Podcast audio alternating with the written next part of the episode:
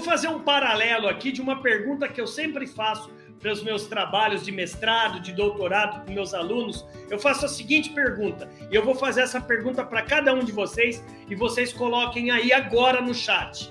Presta atenção, presta atenção no que eu vou falar. Para você ser um bom gerente de vendas, para você ser um bom gerente de vendas, obrigatoriamente, antes, você tinha que ter sido um vendedor? Então eu vou fazer uma outra provocação. Então todo técnico de futebol foi um bom jogador antes. Então todo técnico de, de futebol antes foi um atleta? Isso é uma pergunta pegadinha. Sabe, galera? Para você ser um bom gestor de vendas, eu já vi muitos casos o seguinte. Gente, hoje eu posso falar que eu sou o palestrante mais contratado do Brasil para convenção de vendas. Né? Só nesses três primeiros meses foram quase 11 convenções por mês. Né? Estou com a agenda lotada, amanhã já viajo e já tem mais convenção de vendas fechada e assim vai. Por que, que eu estou falando é isso? Porque eu treino muitos representantes comerciais, muitos representantes de vendas, tanto CLT quanto PJ. E uma coisa eu percebo: o representante de vendas é o bicho mais velhaco que tem, mais experiente que tem da área do mercado.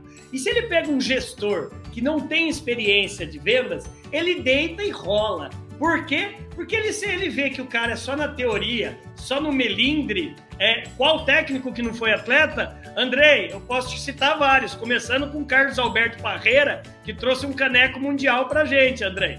Desculpa, eu posso te ensinar outros, vários, vários. Entendeu? Carlos Alberto Parreira é só um deles.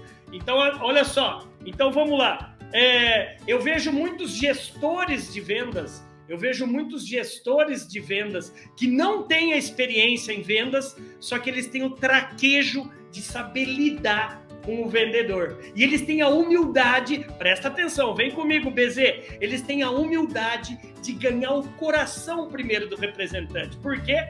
Porque se eles não têm a experiência, se esse técnico de futebol nunca foi jogador de futebol, ele tem que ganhar primeiro o coração e a confiança do boleiro, da boleirada.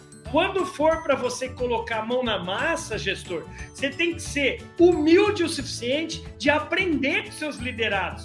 Porque o que, que eu vejo esses gestores extremamente estratégicos? Eles ganham a confiança de cada representante comercial, falando o seguinte: olha, pessoal, eu tenho experiência acadêmica, a formação de liderança, mas eu não sei vender e nunca vendi como cada um de vocês. Me deem um voto de confiança para eu visitar o mercado de cada um de vocês, porque nós vamos detectar junto as deficiências de prospecção, de atendimento, de negociação, de fechamento, de pós-venda. Cara, imediatamente os representantes comerciais trocam figurinha no WhatsApp deles e falando assim: ô, oh, o cara é humilde, vamos dar um voto de confiança diferente daquele gestor que já chega botando banca, falando que é formado na Universidade de Harvard, falando que tem quatro idiomas. Esse cara é sabotado.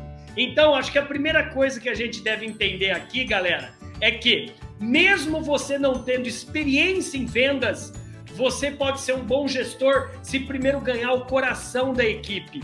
Isso é o que eu mais vi nas mais de duas mil, isso mesmo. Nesses últimos 20 anos, eu já dei quase mais de duas mil convenções de vendas, cara. E só muda o CNPJ, só muda B2B para B2C, só muda de grande para média para pequena. O relacionamento comercial é o mesmo. E mesmo agora, com o advento do novo formato comercial das startups, do SDR, né? Do Sales Development Representative, você tem lá o prospector o fechador e o farmer, cara, a venda continua da mesma maneira, do mesmo relacionamento.